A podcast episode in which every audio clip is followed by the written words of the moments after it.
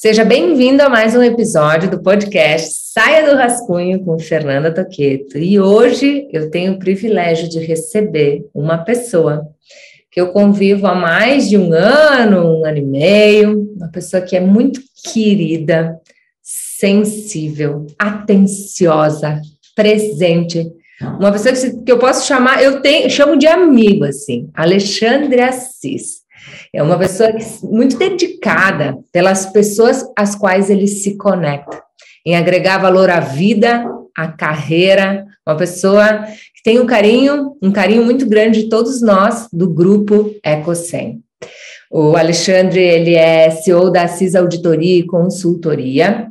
A base dele de graduação é Ciências Contábeis, ele tem inúmeras especializações. Seja bem-vindo, meu amigo, e explica o que você faz que é tão complexo, tão importante e que eu tenho certeza que as empresas cada vez mais né, estão atentas desde a largada no planejamento estratégico até a sua venda, enfim, você me explica aqui para gente tudo que você faz, porque é muito complexo, esse homem é muito inteligente, gente. Bora lá, Cis!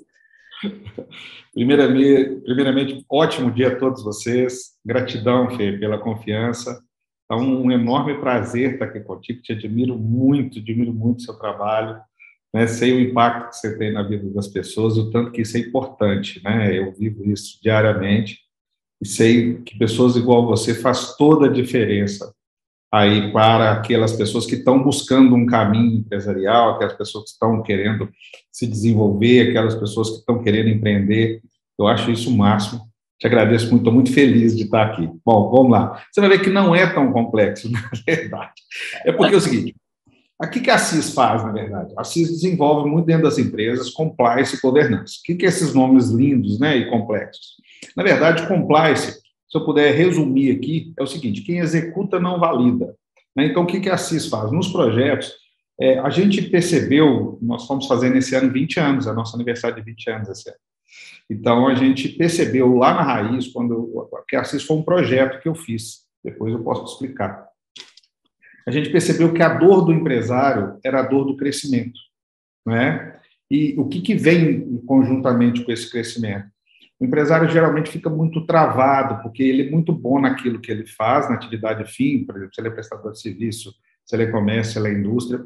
E quando a empresa começa a crescer, ou quando os negócios começam a expandir, aí vem contabilidade, fiscal, jurídico, marketing, preço, mercado, né? um monte de complexo, que às vezes ele não é preparado para aquilo e não tem mal nenhum ser. Né? É, é, eu brinco que o latino é, quer ser diretor comercial, financeiro, de marketing, isso não existe, né? Eu acho que a pessoa tem que ser boa naquilo que ela se propôs e buscar pessoas que gerem esse valor para ela. Então, a CIS entra nesse momento. Então, por exemplo, se alguém faz a contabilidade, a CIS vai validar se essa contabilidade que está sendo entregue está conforme os números estão reais, se aquilo de fato vai gerar valor para o empresário, planejamento tributário, de que forma, entendeu? A CIS vai entrar com a inteligência sobre isso.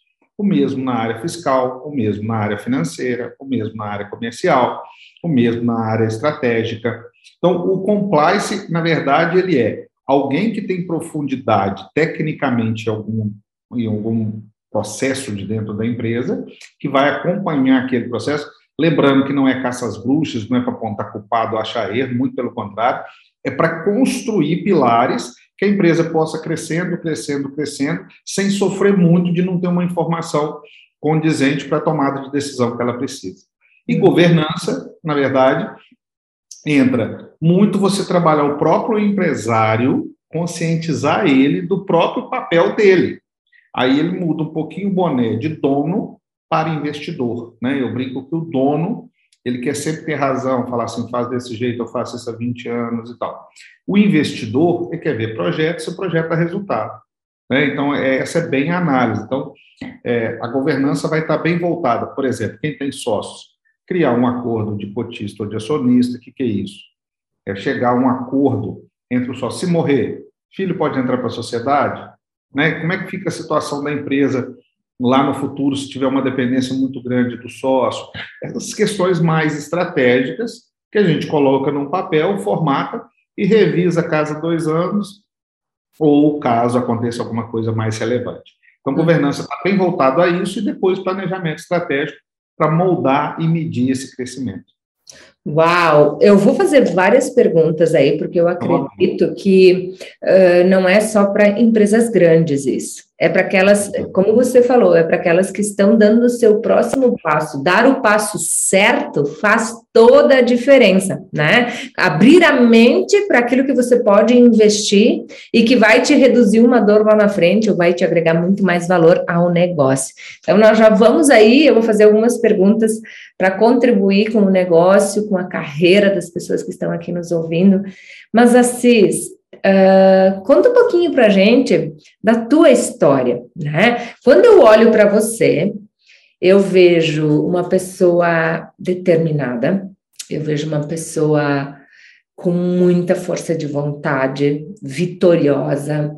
Eu vejo o teu talento, eu vejo o reconhecimento de inúmeras empresas que já foram impactadas por você, grandes empresas no nosso país mas eu vejo por trás de tudo isso um ser humano forte, um ser humano que usou uma das coisas que para mim tem poder sobre qualquer resultado, que é a sua mente, que é a sua atitude a favor da sua vida, né? Eu, eu, eu sinto isso muito em você. Então, eu queria que você contasse um pouquinho, se você tem uma história né, de superação muito bacana, que você revelasse aqui um pouquinho de, do que você aprendeu com a tua trajetória e com os teus desafios pessoais, né? Porque eu digo que às vezes a gente reclama, a gente, né, quando a gente pode se inspirar com a transformação e com a superação das pessoas que estão perto da gente. Então, se tu puder contar um pouquinho aqui a tua história para quem está conectado comigo, te agradeço. É, é, quando falam de história, né, é bom a gente. Eu vou pontuar um pouquinho entre a física e a jurídica, porque elas se misturam muito, para que o seu público possa entender né, tudo isso. É, eu não me acho diferente da maioria dos brasileiros, né, que acordam aí na madrugada, fazem o seu melhor, luta todos os dias. Eu, eu sou de família muito humilde, meus pais vieram da roça, né, os dois, a origem deles é na roça, minha mãe, de uma família de ela mais 13 irmãos, meu pai ele mais nove. É, meu pai veio para a cidade muito cedo, trabalhou em comércio como auxiliar, até que foi parar na indústria. Com muito esforço, muito trabalho, meu pai sempre foi muito honrado e muito trabalhador. Ele acabou se desenvolvendo dentro da indústria, mesmo não tendo conhecimento que ele foi ter ao longo lá da carreira dele, onde ele fez supletivos para se qualificar, porque eles tinham quarta série de grupo. Né? Minha mãe, uma mulher do lar, honrosa, é, que sempre trouxe muita dignidade, sempre tudo que ela fez, ela fez muito bem feito, com muito amor e carinho.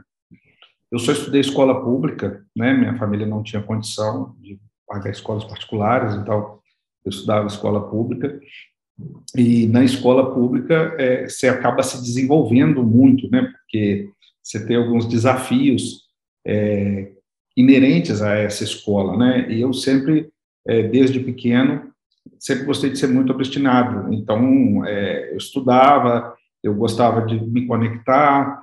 É, você tinha um relacionamento muito forte com, com vários é, formatos, né? Acadêmicos ali dentro do, do, Você tinha aqueles professores que de fato queriam dar muito, você tinha aqueles professores que eram meio é, ah, por, por, ser funcionário público não se esforçavam tanto.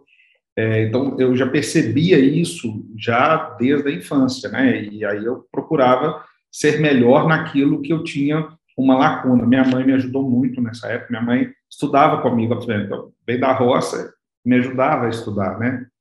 É, com 11 anos eu comecei a trabalhar e como naquela época, né? Eu tenho 49 anos hoje. Naquela época era comum se trabalhar com essa idade.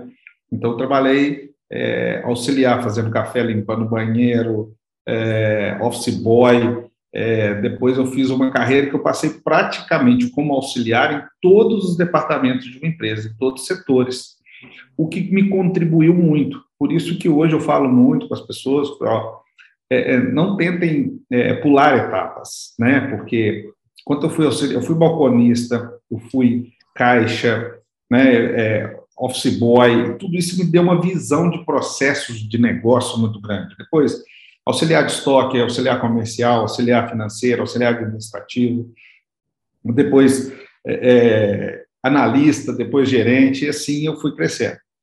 Com 12 para 13 anos, eu comecei a perder muita condição física. A minha infância foi uma infância extremamente feliz, vi com meus avós, com meus tios, primos. Fui muito feliz na infância. Então, eu brincava muito. Eu, eu, eu, percebi que eu não era competitivo, mas é porque eu achava que eu era ruim mesmo, entendeu? Não... Então, é... mas com 12 anos, por exemplo, eu parei de não conseguia mais andar de bicicleta, não conseguia mais jogar futebol, não conseguia mais correr igual corria, de uma hora para outra. Onde a minha família foi buscar né, uma explicação para isso, é, ouvimos de um a tudo, não tínhamos recurso financeiro para buscar médicos, ou para São Paulo, por exemplo, que era um polo de medicina à época, né? Até que um dia vou resolver o assunto, eu fiz um exame, fui ao médico, ele falou, cara, você está com 12 para 13 anos, com 15 anos, você vai parar de andar, com 17 anos você vai morrer. Você tem distrofia de Duchenne, é uma doença que não tem tratamento, não tem cura, é, foi muito assim, nessas fases mesmo, impactou muito minha família, né? Meus pais sentiram muito isso. E eu, na minha pequenez ali, como eu já trabalhava, estudava, eu, eu fui percebendo que quanto menos é, eu valorizava aquilo, me vitimizava, menos minha família sentia. E a forma de eu contribuir com meus pais para não ver eles sofrer tanto era tentar levar uma vida normal, né, dentro daquele período que eu estava perdendo condição física. E aí foi uma das primeiras grandes adaptações da minha vida. Então, por exemplo, eu era office boy de andar de ônibus. Naquela época não existia motoboy mesmo, eu era menor. Então, eu chegava no ponto de ônibus, olhava quem tinha carinha mais boa, quem era mais forte, para me ajudar a subir no ônibus. Eu cumpria todas as minhas tarefas do dia. Geralmente, até com antecedência. E foi onde eu também aprendi a conectar muito com pessoas, porque naquela época você tinha que ir banco, não existia nada virtual, não existia celular, não existia internet, não existia nada disso. Né? Então era tudo muito manual, muito analógico, e aí eu aprendi muito a lidar com pessoas. Né? Você tinha que pegar muitas filas, você tinha muitos documentos, você tinha toda uma parte burocrática, um formato. Eu tentava sempre ali, enquanto eu estava na fila, arrumar os documentos para entregar o mais fácil possível para o atendente, para que ele e aí essas pessoas iam se conectando, percebiam que eu tinha um diferencial nos demais, percebiam que eu ajudava eles de certa forma, e assim eu fui percebendo isso ao longo da minha carreira. Bom, é, como você pode perceber um pouquinho, eu passei 17 anos, um pouco, né? É, e aí, com 17 anos, através da rede Sara Kubitschek, é que realmente eu fui descobrir minha síndrome, que chama AMI, atrofia muscular espinhal, tipo 3, que é o quê? É uma doença degenerativa. Muito comum é a ela, né, que você vê muitos filmes e tal. A AME é muito parecida. A AME, tipo, é a doença que mais mata criança no mundo hoje. Né? É, tipo, uma criança já vai nascer com uma qualidade de vida muito difícil, praticamente não consegue respirar, já tem que entrar com respirador e tudo. A tipo 2, é, essa criança nunca vai andar. A tipo 2, ela na infância já vai perdendo muita qualidade de vida, geralmente chega a óbito na adolescência, e tem a tipo 3, que vai até a fase adulta, né? É, só que, assim, mesmo né, quando eu descobri que, que era AME, que seria uma doença degenerativa, que não tinha, à época, tratamento nem cura, é, eu resolvi viver, né? Porque eu, eu, também acabei de sair de um baque, né? Sem saber que vai morrer com 17, poder ter uma sobrevida, eu aquilo me deixou muito feliz. Nessa época eu já tinha um cargo importante, trabalhava num grupo familiar e tinha várias atividades dentro desse grupo, agronegócio, logística, construção civil. Eu fui desenvolvendo minha carreira ali dentro é, e me tornei CEO com 20 e poucos anos, né, onde eu fui fazer faculdade. A PUC foi a primeira escola particular né, que eu paguei, eu que tinha que conseguir pagar mensalidade e tal e ao me desenvolver. Então, na verdade, a minha, minha base, eu fiz técnico em contabilidade e ciências contábeis como graduação, mas eu nunca atuei como contador operacional, vamos dizer assim. Eu uhum. sempre fui mais cargo de gestão e a contabilidade me ajudava muito a analisar balanços, é, entender de negócio, de indicadores e tal. Foi muito nesse sentido.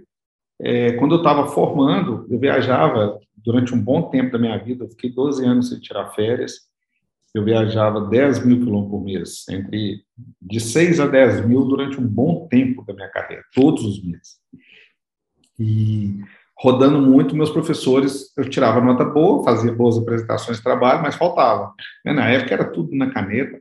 Aí o coordenador do curso Ciências Contábeis me chamou, falou, cara, pô, você é um aluno exemplar aqui, a gente gosta de você, você tem boas conexões, vamos fazer um projeto para te compensar essas horas, né, que nem sempre pode estar na aula e tal. Desse projeto, como eu vivia no mundo empresarial, tinha a família que eu atuava, que era grande, né? então tinha outros membros que empreendiam, eu percebi essa dor, que o empresário precisava de apoio para poder crescer e se desenvolver, principalmente nas áreas que não era o business fim, o core ali, entendeu? Uhum. E foi onde surgiu o Assis, foi um projeto de 99 até 2002, aonde eu fundei a empresa é, como empreendedor e autônomo à época, junto com esse coordenador do curso de Ciências Contábeis, ele coordenava o curso de Contábeis e as pós de gestão, ele dava eh, coordenação e aula em várias pós de gestão aí. É, você colocou duas, dois momentos importantes ali, né, que foi 2012 para 2013, quando você descobriu que você não ia mais andar e que talvez, e a notícia era com data prevista, né, forte isso, né, para morrer. E você colocou uma coisa aqui, eu abracei, você colocou foco, você abraçou, você colocou uma, uma frase, né? Eu não, eu não me vi, quanto menos eu me vitimizava, menos meus pais sofriam. E você se agarrou nisso para que todos pudessem viver, né? É a superação do medo, da adversidade, né? E quando eu falo de, de mindset, quando eu falo de comportamento, quando eu falo que a atitude tem poder, num momento desses, para você morrer antes do dois, dos 17, pelo, pelo que a cabeça é capaz de fazer, é muito forte, sabe? Então, eu acho que para quem está nos ouvindo, é preste atenção nas tuas emoções, preste atenção em como você reage às circunstâncias, né? Como você se posiciona diante os fatos, né? Como você se posicionou diante da morte, né? Como eu me posiciono diante de um desafio que eu posso uh, buscar ajuda, que eu posso desenvolver minhas habilidades, que eu posso uh, pedir suporte, apoio, que eu posso estudar, que eu posso mudar um hábito, né? Eu, a gente, qual é o teu desafio e o que você precisa desenvolver? Qual é o teu desafio, Assis? Porque com 17, em 2017, 2000 com 17 anos você soube que sim tinha uma doença, mas que você poderia ah, lidar com essa doença, que você podia conviver com essa doença, mesmo ela te trazendo algumas limitações. Você sempre, usou, você sempre usou a cadeira, sempre usou, teve sempre esse apoio para poder ir e vir nesses 10 mil quilômetros. Você sempre fez isso e se virou. Nunca foi trava. Não, eu, eu, eu falo assim, o meu maior desafio na verdade, eu acho que é de todos nós, na minha visão, é vencer a nós mesmos todos os dias, né? Acho que o primeiro fronte limitante que existe é nós, né? Somos nós. A gente, é, no dia a dia, eu aprendi muito cedo que o mundo não ia parar em detrimento das minhas dores, né? Do que eu tinha sido diagnosticado, das minhas necessidades especiais. É, o mundo não ia parar né? E, e, entender, eu falo que o primeiro passo para você se desenvolver e resolver um problema é entender que tem ele, né? Você está consciente disso e apesar de, é, eu sempre uso sempre essa frase, apesar de a gente fazer as coisas que tem que fazer. Eu sempre, eu nunca deixei a minha limitação prevalecer sobre as minhas obrigações, sobre os meus objetivos e sobre as minhas metas. Né? Eu entendi que tinha eu tinha que resolver isso. É só para deixar para o seu público aí claro, durante um tempo, assim, eu andava, né, eu só não conseguia, por exemplo, correr, chegava a escada, eu tinha dificuldade, se houvesse degraus muito altos, até o ponto que eu fui ser cadeirante, que deve ter uns 5, 6 anos. Eu sou dependente de cadeira de rodas. Então, o que eu quero explicar assim, sempre teve um novo desafio, né? Você imagina, é, quando eu fui pai, por exemplo, que eu ainda andava, eu tenho um filho de 11 e um filho de 4. Meu filho de 11 me viu andar, brincar com ele, passear andando, zoológico, shopping, essas coisas, viu eu não conseguindo mais, viu eu indo para a cadeira de rodas. O meu filho de quatro anos já me viu só na cadeira de rodas, né? Então, assim, é, é sempre novos desafios. É, né, você me percebe lá no grupo, independente disso, eu tento fazer todas as conexões possíveis, tento estar perto, fico na rotina de saída com a turma, é, porque eu entendo que a alma da gente é muito maior do que qualquer situação, né? E essa fé, força e objetivo, ela, ela faz parte, não que a gente não tenha nossas dores, nossos desafios, nossos medos, né? A questão é como enfrentar ou, ou deitar numa cama e falar, sou vítima e não vou levantar dali mais, né? Uhum. É, então, eu, eu, entendo muito que se cada um se propor e se desenvolver, porque são as duas coisas, né? Então, enquanto eu trabalhava, eu estudava, nunca deixei de estudar, sempre fui de fazer muitos cursos, mesmo rodando né, 10 mil quilômetros por mês. Então, assim, é, é, não, não é fácil, né? Eu sempre fui de dormir pouco, né? Eu sempre me propus a dormir pouco, é, para que eu pudesse ter, viver o máximo possível também, né? Porque eu, eu, também quero viver. Então, eu tinha meus amigos, eu tinha né, minha, meus relacionamentos, eu tinha família. Eu sempre tentei conviver dentro disso o melhor possível, sempre tentando fazer mais, né? Então, assim, fiz N especializações acadêmicas dentro e fora do Brasil, com todas as dificuldades, limitações e desafios que isso traz. Mas te confesso, é, para mim tudo é uma aventura e sou muito feliz. Na verdade, Fê, eu lembro muito pouco das minhas limitações e sou muito grato pelas minhas conquistas. Que incrível! Você falou um tripé aqui que eu tenho certeza que ele foi fundamental para você enfrentar o medo. Eu acho que o medo ele se torna cada vez maior se a gente não enfrenta ele, né? Ele, ele se ele invade e ocupa cada vez mais espaço se você não aprende a lidar com ele. E ele pode ser o nosso maior aliado, né?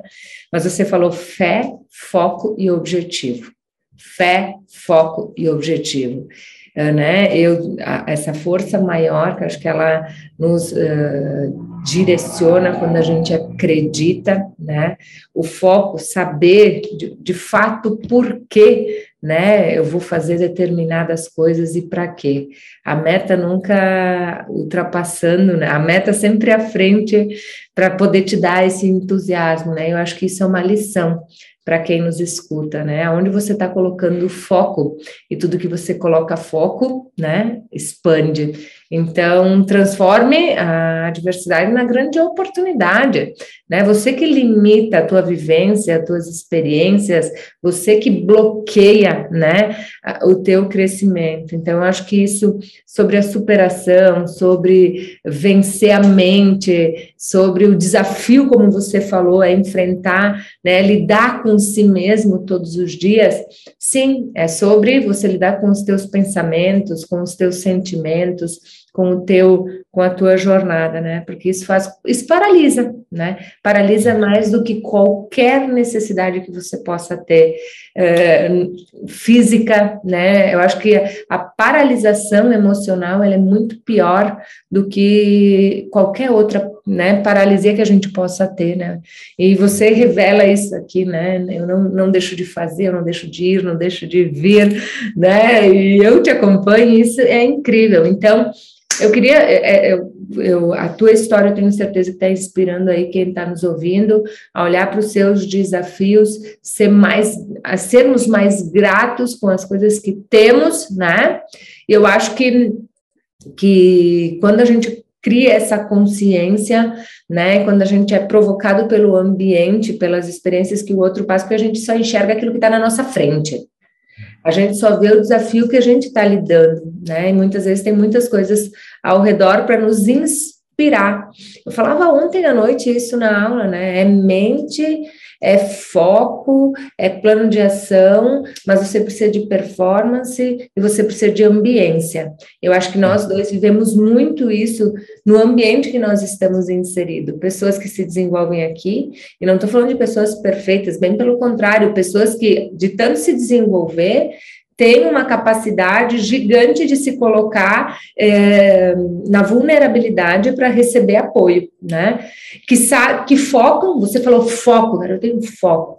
eu tenho foco, tenho muita clareza do que eu quero para mim, por isso sei o que precisa ser feito. Aí você desdobra um plano, que é o que você faz, você ajuda as pessoas a construírem um plano para crescerem com os seus negócios, na sua carreira. Eu já vou fazer perguntas para você aqui nesse momento.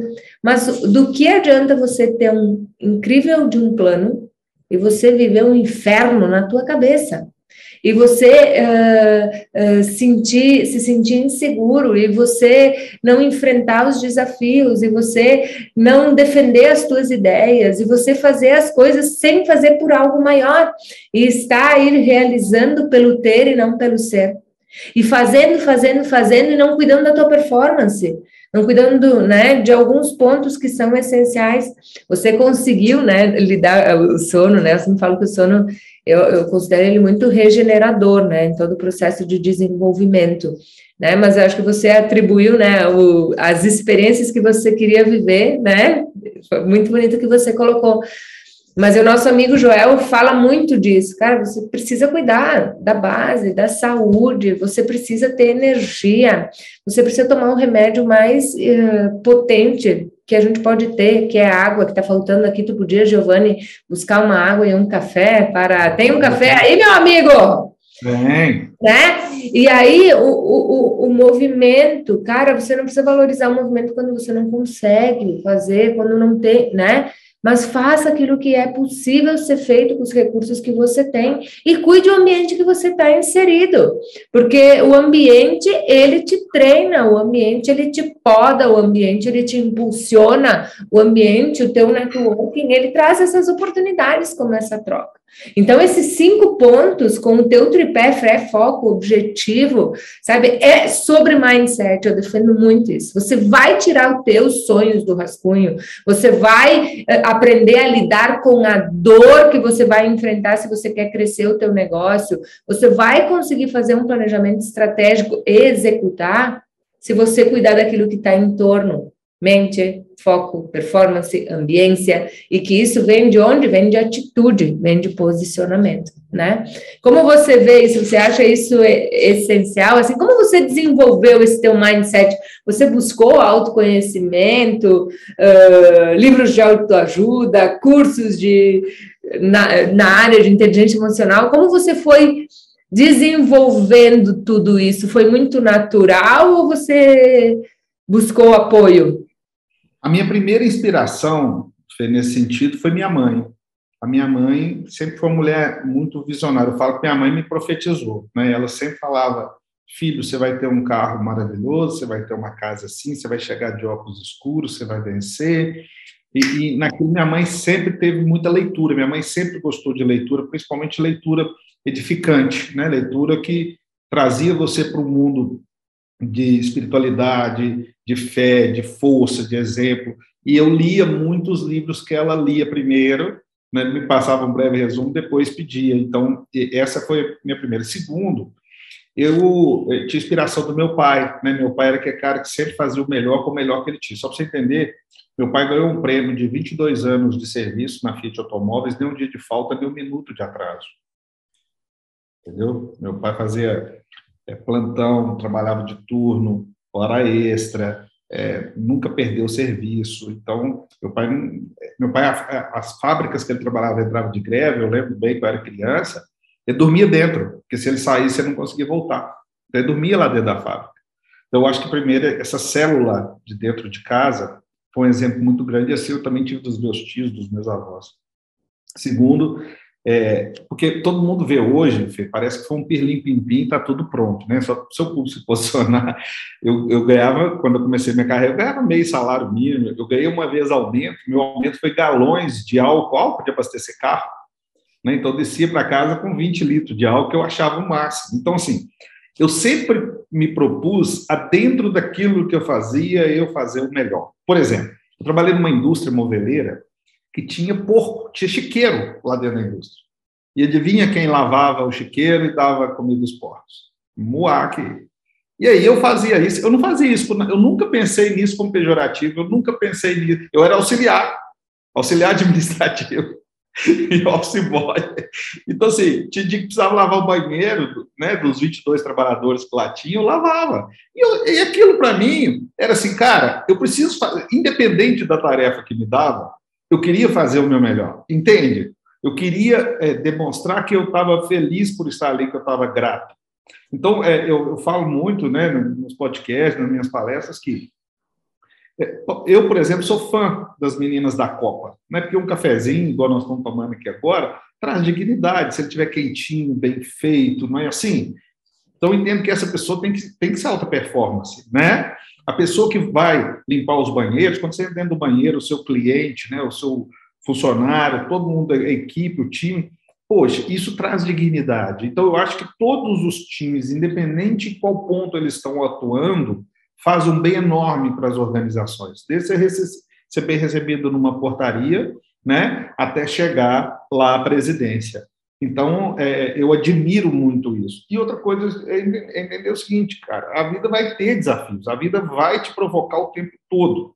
Né? É, eu estava fazendo um resgate aqui dos 20 anos da CIS, nós começamos a trabalhar com pequenas e médias empresas. Essas pequenas empresas, meu honorário era meio salário mínimo. E eu sempre buscando. Como é, que eu, como é que eu ia valorizar meu ticket médio?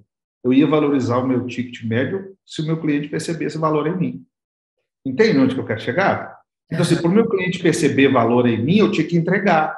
Né? Porque o, o, todo mundo valoriza esforço. O esforço é legal, ele faz parte, mas tem que ter entrega. Porque só o esforço, só o esforço, só o esforço, né?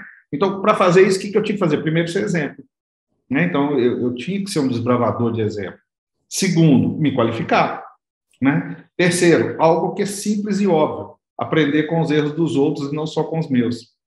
É muito comum em projetos que a gente está, alguns clientes né, que, que, já não faz parte do nosso portfólio falam assim, cara, me liga, bicho, você me falou isso lá atrás, está acontecendo assim, assim, assim, assim. Como é que você percebeu isso? Falei, cara, cabeça branca vai para alguma coisa boa, entendeu? Então, assim, você vai ver no mil processos, né? Um milhão de funcionários, um milhão de sistemas, é, é, você vai, você vai, você tem que estar de olho. Você tem que ir. A vida é uma escola.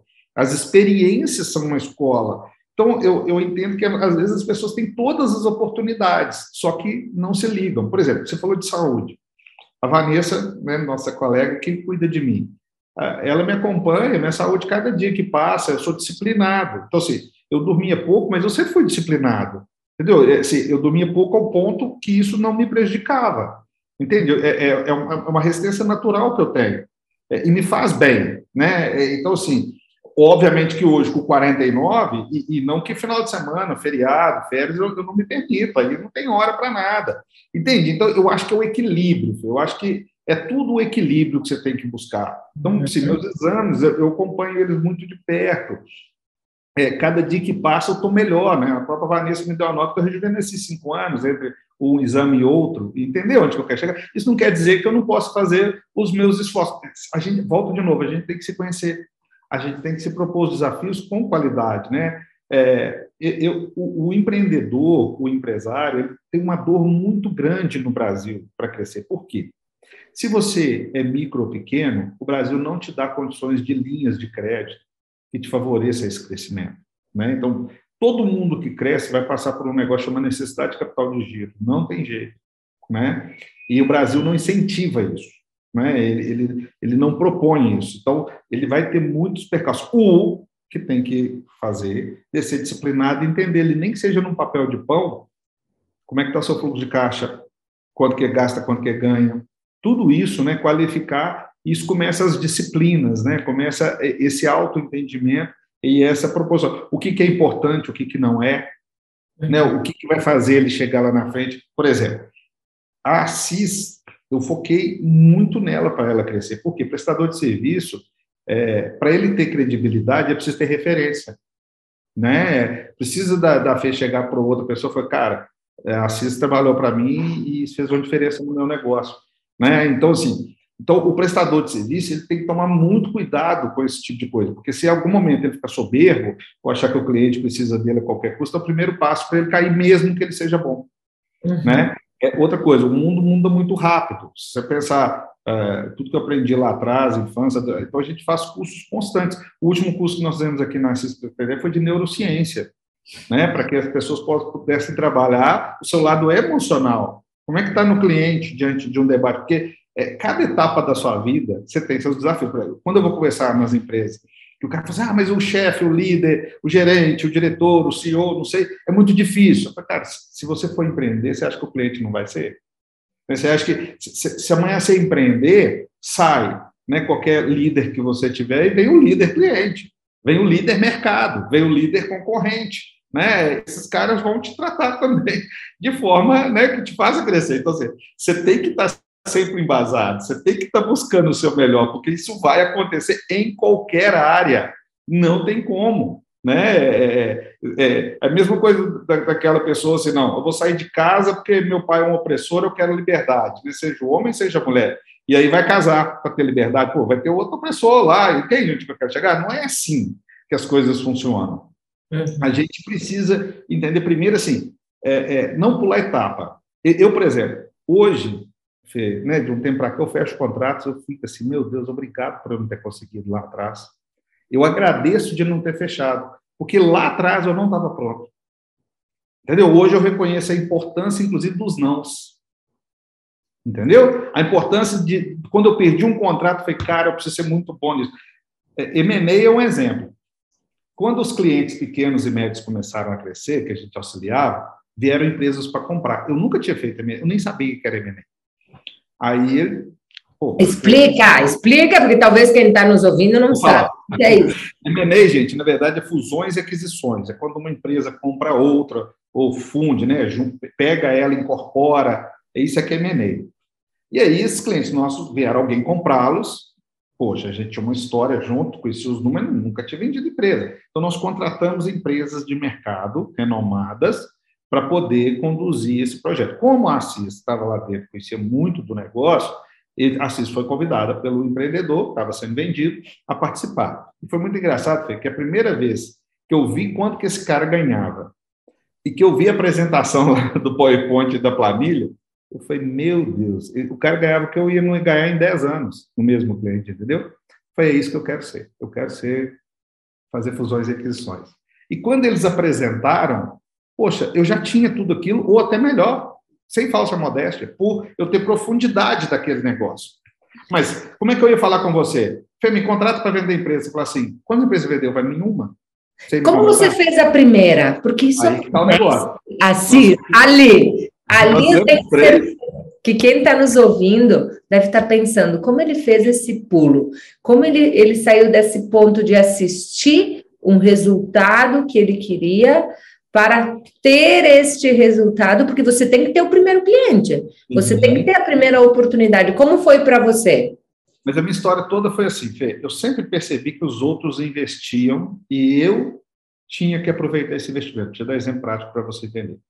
Quando a empresa que eu trabalhava contratou a primeira auditoria, todo mundo boicotou. Naquela época, empresa familiar, muitos anos atrás, não tinha essa visão que o mercado tinha hoje.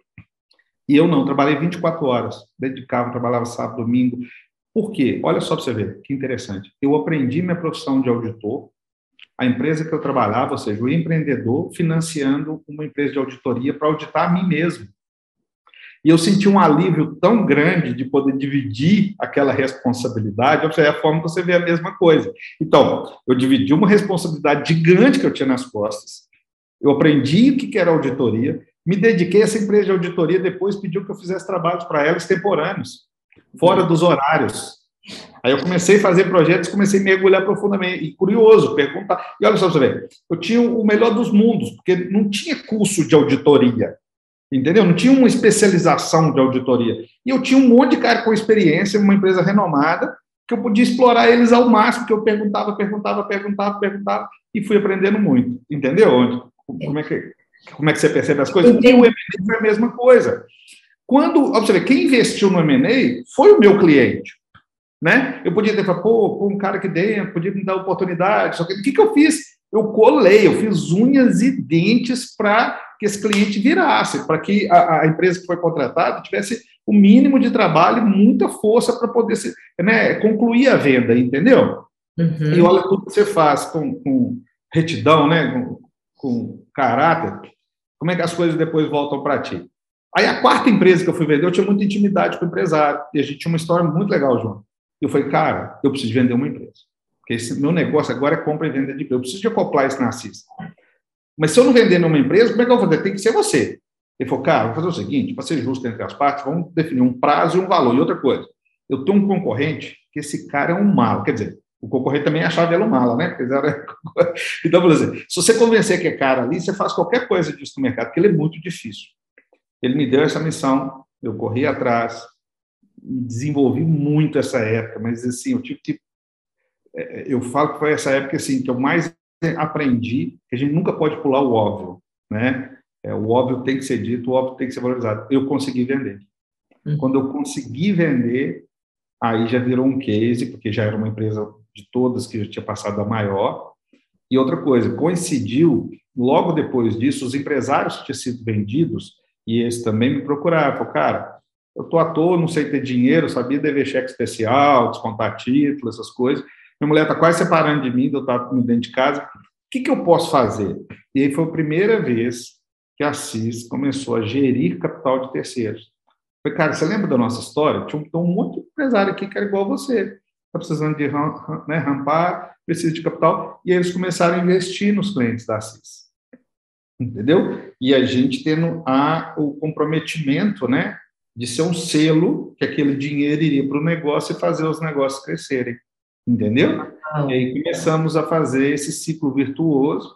Aí fomos conhecendo empresas maiores, essas empresas foram crescendo. Obviamente que, sim, é, tinha o mérito da CIS, mas muito mérito também do empreendedor, do time do empreendedor. Né? Era um conjunto ali que propiciava aquilo com muita seriedade.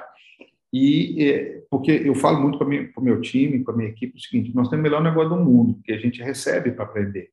E a cada novo projeto a gente ia fazendo um book, acoplando novidades, acoplando coisas que a gente ia percebendo.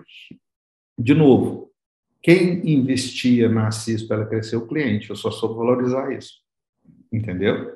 É o é. mindset de entender isso. Né? Então, se eu entrar na empresa da Fê, eu vou perceber. Atitude, compromisso, de dedicação, superar a expectativa, ir além, entregar perf... alta performance, né? Sobre performance, né? alta cara, performance. Entrega absurda.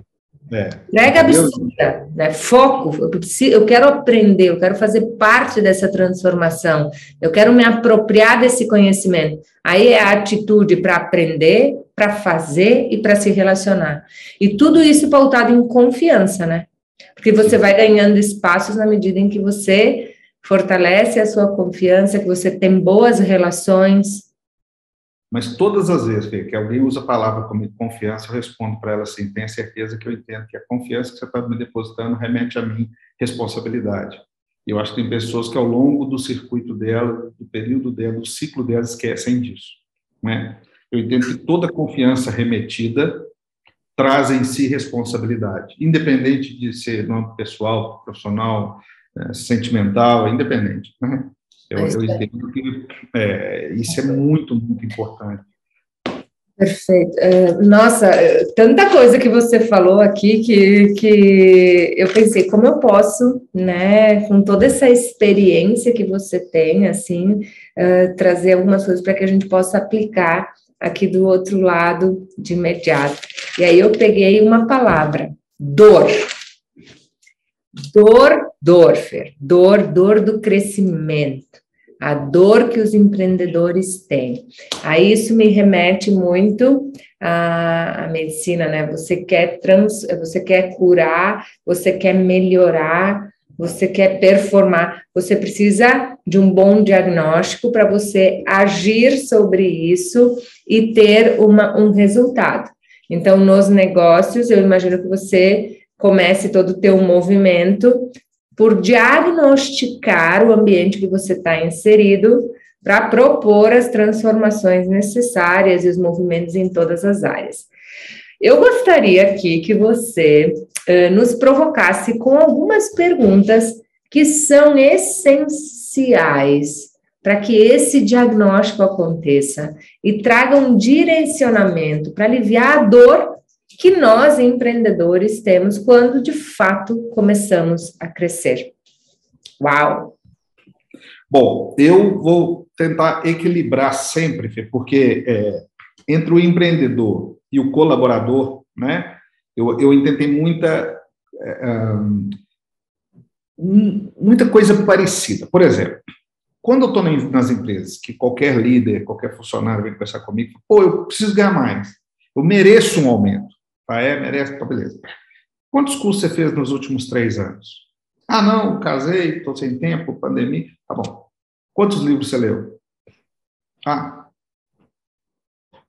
O que, que você fez diferente nesse último ano? Entendeu onde eu quero chegar? O empreendedor a mesma coisa. Às vezes, quando eu chego no empreendedor, e principalmente é o seguinte: olha a dificuldade, e aí tem um ponto importantíssimo. No Brasil, quem ganha dinheiro é sinônimo de sucesso. Então, você imagina hoje que a gente entra geralmente em projetos maiores, com empresas mais renomadas, geralmente com sucesso, querem crescer ainda mais. Né? E o primeiro ponto que eu tento colocar para o empresário é, cara, o que, que você está se propondo? O que, que você tem feito diferente? O que, que vai ser essa empresa daqui a pouco, daqui cinco anos? Você consegue ver ela viva? Você consegue ver ela de pé? Como você tem valorizado a equipe que tem te contribuído para isso? E, às vezes, é, eu participo de alguns conselhos, né? Eu sou conselheiro de algumas empresas. Esses dias para trás eu tive um exemplo claro disso. Nós chegamos num conselho e todo o trabalho da CIS, qualquer um, inclusive eu como conselheiro, a gente começa com o diagnóstico, tá? O que é esse diagnóstico? A gente vai sentar com a alta direção, com o investidor, com o proprietário, com os gerentes, com os analistas, vamos entender do ponto de vista de cada um então, a gente divide a empresa em setores, tá? Vamos entender esses setores e conversar com as pessoas e pedir evidência. Perfeito? Isso é o nosso diagnóstico. Coisa, você vai no médico, ele vai te pedir alguns exames, né? Se você chega no médico, porque é muito engraçado, eu vou fechar contrato, todo mundo pergunta assim, qual que é o meio, é o começo, meio e fim, é, qual que é o cronograma? Eu falo, cara, eu não te conheço, eu não conheço o sistema, não conheço os processos, não conheço as pessoas, como que eu vou te falar suas soluções? Eu nem sei sua dor ainda. Se alguém de mercado faz isso, deve ser muito bom, porque eu só consigo fazer te entendendo primeiro. Até mesmo para que eu não, né, até, até para te cobrar, né, para ser um, algo justo, né? E esse diagnóstico nos amplia assim, uma visão gigante, porque às vezes você chega no líder, ele fala uma coisa, você chega no liderado, ele fala outra, e aí você vai na evidência, vai ver aonde está a razão disso, né? Então, esse diagnóstico, ele nos propõe que ele vai dar uma ferramenta que é o que, que nós vimos de problema, se tem um risco e qual a medida desse risco, se ele é pequeno, médio ou grande, e qual a solução. Qual que é a vantagem? Quando eu inicio os trabalhos, eu já tenho um plano de ação, eu já tenho um foco, já tenho um objetivo, já tenho um planejamento estratégico. E é engraçado que às vezes a gente faz, um, o último que nós apresentamos tinha 121 linhas, 121 slides. Quando a gente entrar, isso vai para 250, porque daí a gente vai ter mais profundidade ainda. Mas qual é a vantagem? Eu consigo, daqui a um tempo, mostrar para o empresário tudo que evoluiu, tudo que a empresa evoluiu, né? E consigo ter uma memória desses aprendizados. Então, eu cheguei no conselho, tinha feito o diagnóstico, tudo, eu acho que o outro conselheiro não fez isso, e ele chegou falando assim com os investidores, cara, tudo aqui está ruim, manda essa turma toda embora, ninguém aqui presta, tal, tal, tal, tal, tal. Olha a nossa visão. falei, cara, se, nós, se tudo aqui está ruim nós estamos aqui, é por causa de quem está aqui ruim, né? Porque se a gente entrou e está ganhando uma receita, né, que eu vou pôr pão na boca do meu filho lá, porque o pessoal está aqui, outra coisa. A gente tem que entender, na verdade, se estava péssimo. Se estava péssimo e está ruim, evoluiu. Né? Essa turma que está aqui fez alguma coisa acontecer. Então, assim, quando a gente entra, a gente não vai naquela vibe de derrubar todo mundo, porque a gente tem conhecimento, muito pelo contrário. O meu time, e aí mérito dele, eu sou velhinho de cabeça branca da palpite, geralmente é errado. Meu time, ele, ele não se importa se ele está fazendo uma planilha ou está participando de uma alta gestão. Ele dá a mão, ele faz acontecer, que eu acho que é onde também muitos empreendedores sentem dor por faltar esse apoio, por faltar acolhimento, né? Porque eu brinco, Fê, que é o seguinte, quem cuida de quem cuida das pessoas. Por exemplo, a analista vai procurar o gerente. O gerente vai procurar o diretor. O diretor vai procurar o presidente. O presidente procura quem? Você imaginou a dor de quem está lá em cima liderando e tomando decisão? Porque geralmente a gente tem um estereótipo, né? Que o CEO, o CFO, o presidente, o dono, só que as pessoas arrogantes, que brigam, que gritam, tá, tá, tá, beleza. Mas tá bom, quem se coloca no papel daquele cara para perceber isso? talvez essa seja uma das grandes vantagens que nós temos hoje. A gente, antes de julgar, a gente vai entender e chegar para o cara e falar, cara, em que, que eu posso ser útil? E outra coisa, é, a gente, quando o cliente me liga sábado, domingo, 10 horas da noite, meio de semana, de madrugada, tal, tal ou busca minha equipe, é, a gente tem um seguinte mindset. Cara, esse cara podia ter contratado qualquer profissional do mundo e ele está recorrendo a gente naquele momento. É sinal que a gente tem valor para ele. Em vez de eu entender que ele é um saco, que está me perturbando, está me ligando depois do horário, entendeu? É a forma da gente ver a mesma coisa. E o empreendedor que não consegue enxergar no cliente isso, dificilmente ele vai conseguir. Para enxergar isso, você tem que ter alta performance, inclusive emocional, né? Porque às vezes vem, vem com dureza, né? Às vezes vem com, com pancada. E aí entra outra alta performance, que é o quê? Eu ter capacidade de evidenciação. Não adianta, eu, eu não sou de ficar batendo boca com o cliente. Eu trago fatos. Né? Então, cara, beleza, você tem uma visão, eu tenho outra, não tem problema, faz parte do projeto, é tranquilo. Vamos tratar os fatos? E qual que é o ponto decisório?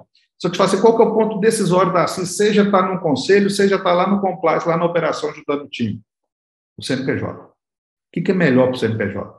Das nossas visões, dos nossos conflitos, qual a decisão vai ser tomada para o CNPJ? Como medir isso? Vamos acompanhar? Porque muitas vezes, né, ambos, Assis, o cliente, é, é, eu não tenho medo de errar. Eu tenho medo de não tomar decisão. Entendeu? É, né, isso é bíblico, né? Seja quente ou seja frio. Se for mono, eu te vomito, entendeu? Então, assim, é, é, essa questão de tomar esse cuidado, né? E como é que a gente aprende? A gente não aprende discutindo, a gente aprende com fatos. Então, quando a gente toma uma posição pelo CNPJ e vai ver que e você tem isso documentado, você tem isso formalizado, ao longo do tempo virou ensinamento.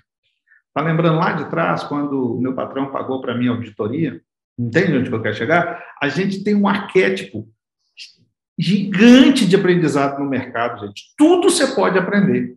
Você tem que ser disciplinado, se propor o foco, o objetivo e buscar ele. Entendeu? É só a forma de você enxergar. Por exemplo, quando meu cliente paga a contabilidade, paga o jurídico dele e tudo, e nós vamos validar, Olha para você ver, a gente tem como trocar, a gente tem como aprender e é ver os nossos erros, inclusive. Pô, isso aqui não funciona assim, pô, eu tinha essa visão, agora é essa. Entende onde que eu quero chegar? De, né? Plano, né? Então, assim, é o tempo todo você tem que estar aberto ao novo e, principalmente, é, é, com bases sólidas, né? E, para mim, a primeira delas é o quesito ético-moral. Né? Se você perguntar assim, qual é a linha principal da CIS? Ético-moral. Eu não entro em projeto nenhum, por dinheiro nenhum, que não tiver essa conduta. Uhum. Ô Assis, nessa tua jornada, assim, né, convivendo com tantas empresas que fazem acontecer, que são vencedoras, né, que impactam tantas famílias, enfim. Você vê, você falou, né, quem cuida de quem cuida das pessoas. Você vê as empresas, de uma forma geral, cuidando mais das pessoas. Você acabou de falar, nossa, acabamos de contratar isso, me enche de, de orgulho aqui, uh, neurociência, né? Uh, estratégias uh, com, de desenvolvimento pessoal como instrumento para ajudar as empresas a crescerem e fazerem o que tem que ser feito. Você vê isso se tornando cada vez mais cultura ou ainda muito precário? Qual é a tua visão sobre isso? Graças a Deus, eu tenho visto cada dia que passa mais os investidores e empreendedores indo para essa linha. Tá? Por quê? Fala em tecnologia, digital, inteligência artificial, tudo isso. Por trás de tudo isso tem pessoas. E uma das maiores dores do crescimento é você conseguir encaixar os pilares, as peças certas nos lugares certos. Então, as pessoas, tá, assim, não adianta contratar o RP melhor do mundo se não tiver pessoas que vão fazer parametrizar, que vão fazer ele girar, entendeu? Não adianta eu ter uma linha de marketing que me traz mil leads se eu não tenho quem vai atender essas leads, entendeu? Então, assim, esse desenvolvimento humano, né, lembrando que nós estamos passando por uma transição gigante é, do ponto de vista entre gerações, né? Você pega uma geração minha, meu patrão me xingava de palavrão, gritava comigo, eu chegava em casa e meu pai falava, você respeita seu patrão, né? Você tem uma geração hoje, eu estava num podcast semana passada, com uma turma de startup aí, bem resolvida, estão montando um curso gigante lá na PUC, voltado todo para essa inovação, inclusive me convidaram lá para três cadeiras, M&A, Compliance Governança. para dar aula lá de MBA. E aí o seguinte, a gente discutindo isso, foi, cara, nossa uma missão é pegar essa turma hoje dessa nova geração e acolher eles e mostrar esse propósito, mostrar que existe outras coisas que não só essa visão. Porque esses caras são demais, eles têm um mindset muito, eles pensam rápido, eles conseguem desenvolver muito melhor do que a gente. Agora, é, é evolução, né? Toda evolução traz conflito, né? A, gente tem que usar da nossa maturidade, né? Para aproveitar desse conflito e levar a melhores caminhos, entende? Então, assim, de novo, é o desafio. Eu acho que o desafio nunca vai parar. E se você parou de ser desafiado, se proponha, porque eu acho que o primeiro passo para o abismo é quando você fala assim: eu estou bem, não preciso de mais nada, eu sou melhor e tal, tal. Você começa a cair aí. Fato é, se você olhar grandes instituições, que geralmente estavam em mar azul, que tinha tudo para ser as principais e primeiras hoje, não estão mais no mercado. E outros concorrentes bem menores, ou startups mesmo, já chegaram a tamanhos muito maiores que o delas. Então, isso é uma coisa, de novo, a gente tem um bom mercado, nos ensina todos os dias, é só a gente abrir os olhos para ver, né? Então, eu, entendo muito essa situação, entende? Agora, se eu quero ficar num ponto de comodismo, achar que tudo tem que cair no meu colo, que eu sou vítima e que as coisas, né, eu mereço, porque, assim, gente, todos nós fazemos, né, acredito, fazemos o nosso melhor, vamos desenvolver. O problema é eu achar que isso é um limite. Entendeu? Assim, é, é, o fato de eu, de eu estar tá fazendo o meu melhor não quer dizer que o mundo vai, vai ajoelhar para mim e falar assim, ó, toma o caminho livre. Porque é, eu falo o seguinte, você nunca vai estar tá pleno em todas as caixas. Uhum. Saúde, financeiro, família, amor, não sei o quê. Entendeu? Agora, você tem que ter uma balança para você primeiro se medir e falar, cara, não está indo legal, eu preciso de melhorar. Depois, a outra balança. Cara, tem muito mais coisas boas que, que ruim, gratidão e vamos para frente. Uhum. Entende? Desses dois lados, você precisa se propor.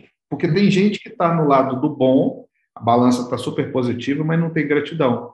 E isso traz um monte de situações, por exemplo, depressão.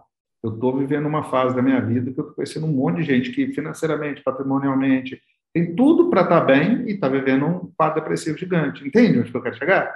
Entendo. A gente precisa tem tudo, cara, vamos. Vamos. Eu entendo onde você quer chegar e eu, é tudo que eu quero que quem está nos ouvindo preste muito atenção, né? Por trás do crescimento, por trás uh, dos resultados, existem pessoas, existem histórias, existem experiências, vivências, existem traumas, existem existe uma trajetória ao longo da vida, existe uma soma de experiências que vem para dentro do teu negócio e começa a influenciar aquilo que você idealizou, que começou a crescer e que está expandindo, tudo expande junto. E a minha pergunta aqui para você é com essa vivência, né? Eu trouxe muito, né, para aquilo que eu sinto as pessoas me, me colocando no dia a dia como desafio na sua jornada de liderança, de gestão, de, na condução das pessoas, né?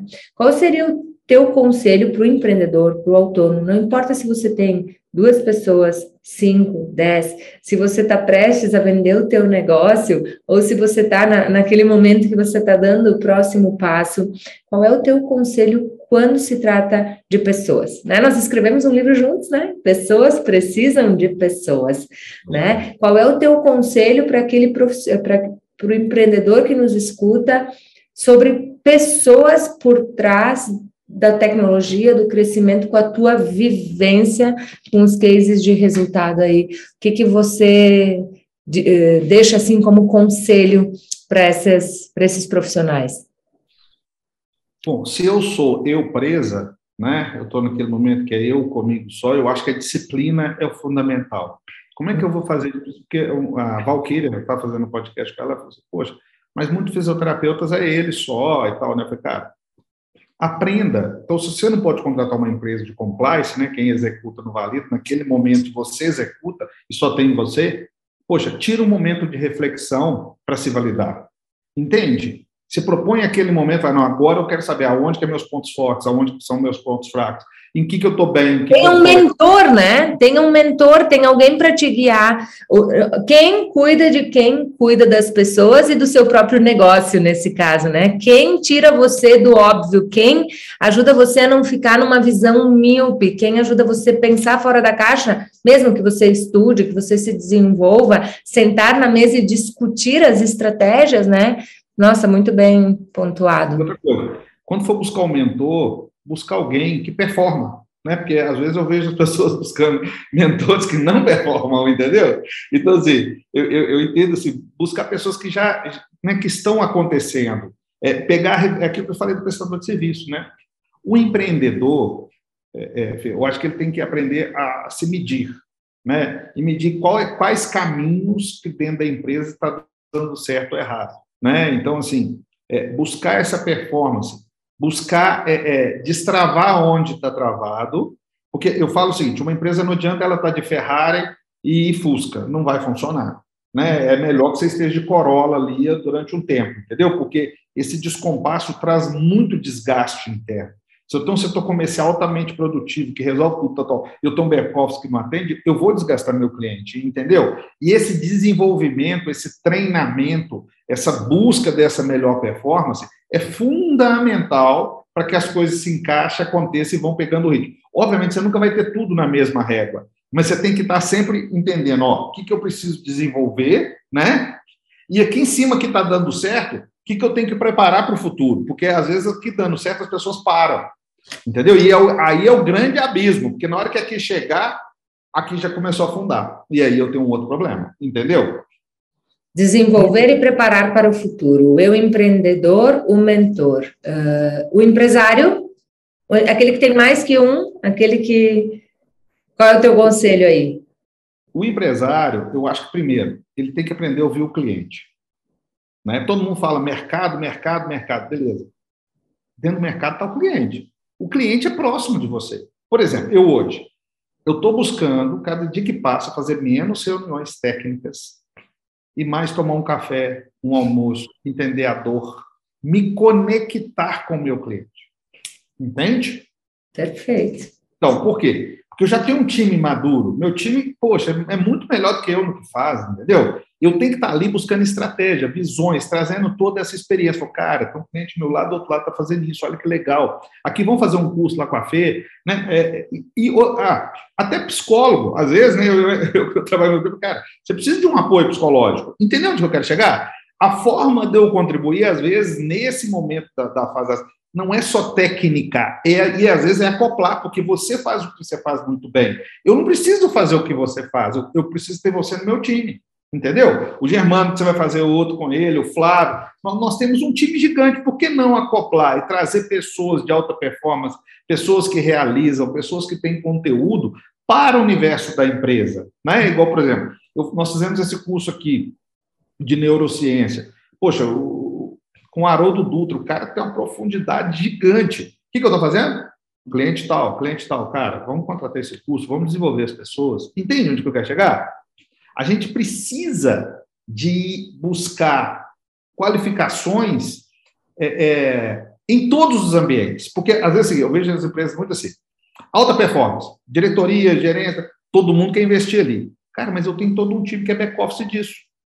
Então, eu tenho que olhar, eu tenho que olhar para a menina da Copa, eu tenho que olhar para o porteiro, eu tenho que olhar para a faxineira, eu tenho que olhar para auxiliar, e tenho que criar oportunidades dentro daquele mesmo ciclo ali, dentro, né, dentro daquela mesma célula, ecossistema de negócio, dessas pessoas crescerem também, né, dessas pessoas se sentirem valorizadas também, de, de, de permitir né, que o eu, presa, possa vir participar disso de alguma forma né, me permitir projetos sociais. Então, assim, tem um universo de coisas que dá para fazer. É por isso que eu não consigo parar, entendeu? Porque eu acho que tem tanta coisa para ser feita.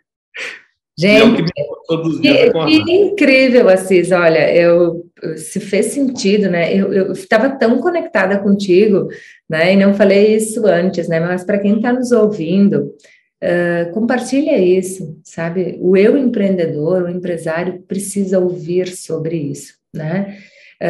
Estou uh, aqui com um cara que é referência no mercado para ajudar as empresas a buscarem níveis extraordinários. E a nossa pauta aqui foi o que transforma em, em extraordinário é o teu mindset, é a tua atitude, é a tua disciplina, é a, a tua habilidade de se relacionar, é você cui, quem cuida de quem cuida das pessoas.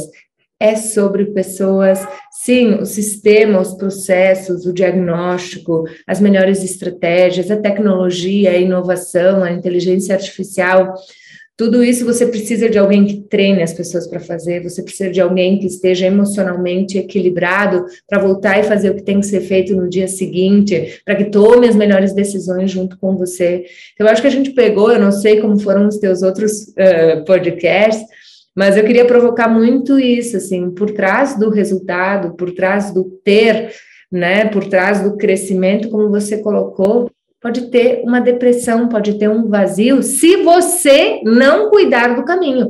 Não associe que sucesso te trará faltas. Não, o sucesso ele te traz todas as recompensas que você plantar, mas você precisa cuidar da mesma forma que você cuida do seu dinheiro, você tem que cuidar da sua mente. Da mesma forma que você cuida da tua família, você tem que cuidar do teu time, porque o ecossistema todo é que faz, né, pulsar propósito, realização, crescimento, né, e transformação. Então, um podcast extremamente uh, de uma pessoa muito técnica, mas com uma humanização extraordinária que faz com que a gente toque as pessoas para olhar o que, que você está fazendo pelas pessoas, como você está cuidando de você, se você é um eu empreendedor, se como você cuida daqueles que estão você, com você, mas de novo, quem cuida de você. Então, foi um podcast sobre o cuidar, né? Cuidar do mindset, cuidar dos resultados pela perspectiva de prestar atenção nas pessoas, né? Eu acho que isso foi extraordinário. Eu gosto muito de uma história que quando tudo dá certo, você imagina que você é um cara realmente diferenciado, você, seja eu empresa, seja empreendedor, conseguiu, né, através de uma mentoria igual a da Fê, se sobressair, romper as barreiras, se desenvolver e tal, tal, e você chegou ao cume da montanha. Pô, você foi lá sozinho, escalou. Então quer dizer que se você é diferenciado, porque ninguém chegou lá, beleza? Só que eu entendo que depois que você estiver lá, vai passar um dia, dois, você vai sentir fome, né? Ou talvez um tédio, né? E aí, poxa, cara, mas eu sou diferenciado, né? Eu fiz algo que ninguém fez. Eu tive sucesso. O que, que eu faço agora? Aí eu tenho falado assim: aprenda a descer, dar mão, criar aquelas cordas que a gente vê no filme, fazer as pontes e desenvolver as outras pessoas para te fazer companhia lá em cima. Né? Porque talvez eles sozinhos, eles nunca conseguirão. Porque você é diferenciado e sozinho só você vai conseguir. Ponto, mérito seu. Tá? A partir disso, apesar de como que você vai ter companhia? Como que você vai desenvolver? Aprenda a descer, né? Aprenda a dar a mão, aprenda a levar as pessoas pelo caminho, uma vez que você aprendeu essa trilha com toda dificuldade, com todo mérito, com tudo que você se provocou e se desenvolveu. Ótimo, perfeito. Agora se desenvolva se humanizando e levando a essas pessoas a experiência de poder chegar ao cume da montanha. Eu tenho contado muito essa história, porque quando a gente chega lá, qual que é o próximo passo? Né? Ah, teoricamente já deu tudo. Como é que você se motiva? Como é que você não entra né, numa... Como é que você fala? Cara, aprenda, vamos criar o caminho, vamos fazer as trilhas, vamos amarrar as cordas. Né? Você vai viver a experiência de outras visões, vai ver aquela... O, caminho pode até ser o mesmo, mas eu tenho certeza que a cada dia que você passar, um dia vai estar com nevoeiro, outro dia chovendo, outro dia com sol, e você vai ter, você vai aproveitar ver o caminho. É engraçado, como eu viajei muito, né, dirigindo e tal, quando eu passo na mesma estrada como passageiro, eu tenho outra percepção de toda a paisagem, né? Eu acho que a gente tem que se perceber é, e se permitir ter essas outras visões e geralmente dando a mão a essas outras pessoas. Sensacional. Assis, uh, eu vou deixar aqui as tuas redes sociais no, no podcast uh, para as pessoas fazerem a gente ficar sabendo que elas estiveram com a gente, te agradecerem por essa aula, por essa generosidade, por esse desafiar o status quo, desafiar as pessoas olharem para um prisma diferente para o crescimento, né? Eu vou contribuir deixando um formulário meu que é conhecendo você. Conhecendo você, eu quero conhecer quem passou por aqui. E até 48 horas depois deste episódio, eu vou escolher uma pessoa, um meu empreendedor ou um empreendedor, para cuidar de quem cuida das pessoas. E eu vou dar uma hora de mentoria para essa pessoa, para uma hora do meu tempo, para ajudar essa pessoa a refletir sobre como ela está subindo a sua montanha. Essa vai ser a minha contribuição para selar essa entrega incrível que a gente fez aqui com esse podcast. Eu te agradeço muito. Uh, o podcast, para mim, é uma experiência inexplicável, né? Porque eu aprendo tanto, sabe? Uh, eu tenho a oportunidade, através do meu, da minha ambiência, do meu networking, de estar entrevistando pessoas que eu admiro, que são para mim referência. Então, eu tenho feito um MBA por semana. Então, eu te agradeço por esse MBA, esse olhar, né? Quando eu trago uma pessoa que eu digo, explica o que, que você faz, e a gente consegue mostrar que por trás de empresas de mais de 5 bilhões que você já agenciou de vendas de empresas, é isso, né? Que eu li no teu. São... É, a gente tem é, mais de 5 bilhões hoje sobre gestão de faturamento de clientes, né? Então, assim, é. a gente faz a gestão das empresas que somadas dão mais do que isso, é uma responsabilidade absoluta. Gigante! Eu, se você me permitir, te agradecer muito, falar com o seu público tão que é importante, né, a sua missão, tudo que você faz. Esse, você é gigante na generosidade, porque é, você se propor acrescentar todos, desenvolver, chamar eles né, para destravar, para se auto-performar, é, eu entendo que é uma generosidade, é, é só quem tem alma gigante, coração maravilhoso, que se propõe esse tipo de coisa. Imagina quantas pessoas você já impactou e, através dela, famílias, outras pessoas, empresas e, e fornecedores e clientes e tudo mais. O que você faz é gigante. Que Deus te abençoe muito, muitas bênçãos na sua vida. E que você é. continue trazendo essa felicidade de se propor isso a mercado. A gente sabe os desafios que se trazem juntos, o sacrifício familiar, o, né, o empenho pessoal, tudo isso, né? E você está de parabéns. Sou seu grande fã. Estou muito Ai, feliz. Vou sair quase chorando daqui. É, é, é uma. Eu, eu amo muito o que eu faço. Me transformou, me destravou. Eu busquei como recurso para mim, em primeiro lugar, mesmo que eu não soubesse eu evoluí, eu cresci, eu transpus, eu fiz muitas coisas que eu queria, mas que às vezes eu achava que elas eram muito distantes para mim, sabe? Como sentar nas mesas que a gente senta com os colegas lá no, no Mastermind. Então, eu, eu acredito muito que quem abraça uh, o desenvolvimento, quem abraça tudo que nós falamos aqui, transborda naquilo que sabe fazer. É. Quem abraça o que nós falamos Lembrando que a disso uma mulher, esposa, mãe, filha, tudo, né? Profissional. Não sei como é que vocês conseguem. Parabéns. É, e aí a gente, eu, eu, consigo, eu faço assim, Assis. Eu coloco sempre meus valores na mesa. Eu coloco como eu decido, tá? Minha família. Então é meu núcleo, minha família, meu esposo, minha filha. Como eu quero viver. E aí, olha só, quanto tempo eu quero estar fora da minha casa. Porque hoje eu posso fazer muitas coisas por esse mundo afora, mas quantas horas eu não recupero numa vida tão pequena que eu tenho, né? Eu, se tudo der certo, eu estou no meio da minha trajetória, se não for para ser, talvez é o último dia, que é o que eu escrevo no livro, comece pelo fim, recomece quantas vezes forem necessário, vive intensamente, mas não de forma incongruente.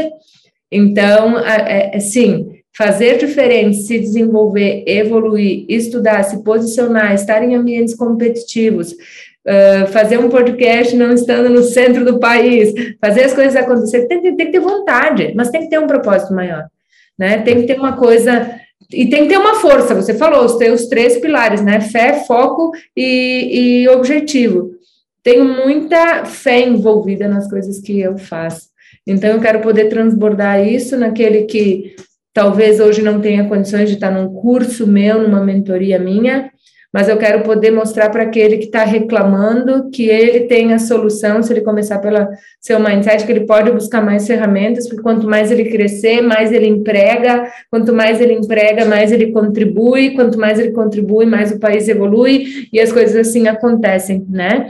E entrar na mente do, do empresário que tem condições de separar uma verba, eu estou batendo 20% da minha verba numa empresa de pequeno porte, que é assim que eu me enxergo, uh, né, né, crescendo em desenvolvimento de pessoas. Eu faço isso. Então, eu não faço, falo sobre aquilo que eu não faço. Então, é, é essa defesa, é a defesa, cara, cuide do emocional, cuide das pessoas. São elas que ligam o botão. São elas que dão o play. São elas que põem tudo abaixo.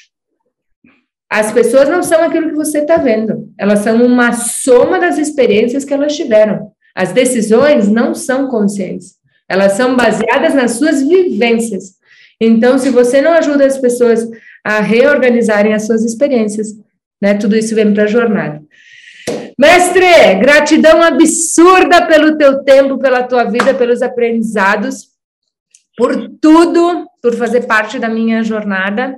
E o que precisar de mim, estou aqui à disposição para a gente influenciar as pessoas a olharem mais para esse, esse tema. Obrigado, Fê, obrigado muito, estou muito feliz. E dentro do que você falou, coloca bem para o seu público aí, que na lápide você tem a data, né, o ano de nascimento e o ano de falecimento. E tem um hífen no meio que ninguém né, nem olha para ele, fica preocupado com as datas grandes ali, geralmente. Mas é o hífen que faz toda a diferença.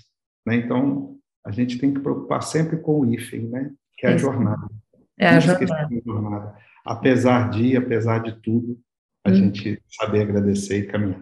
Tá? Obrigado. Gratidão, gratidão, gratidão. Um beijo grande é. e até o nosso próximo encontro, eu e você. Abraço, tchau, tchau.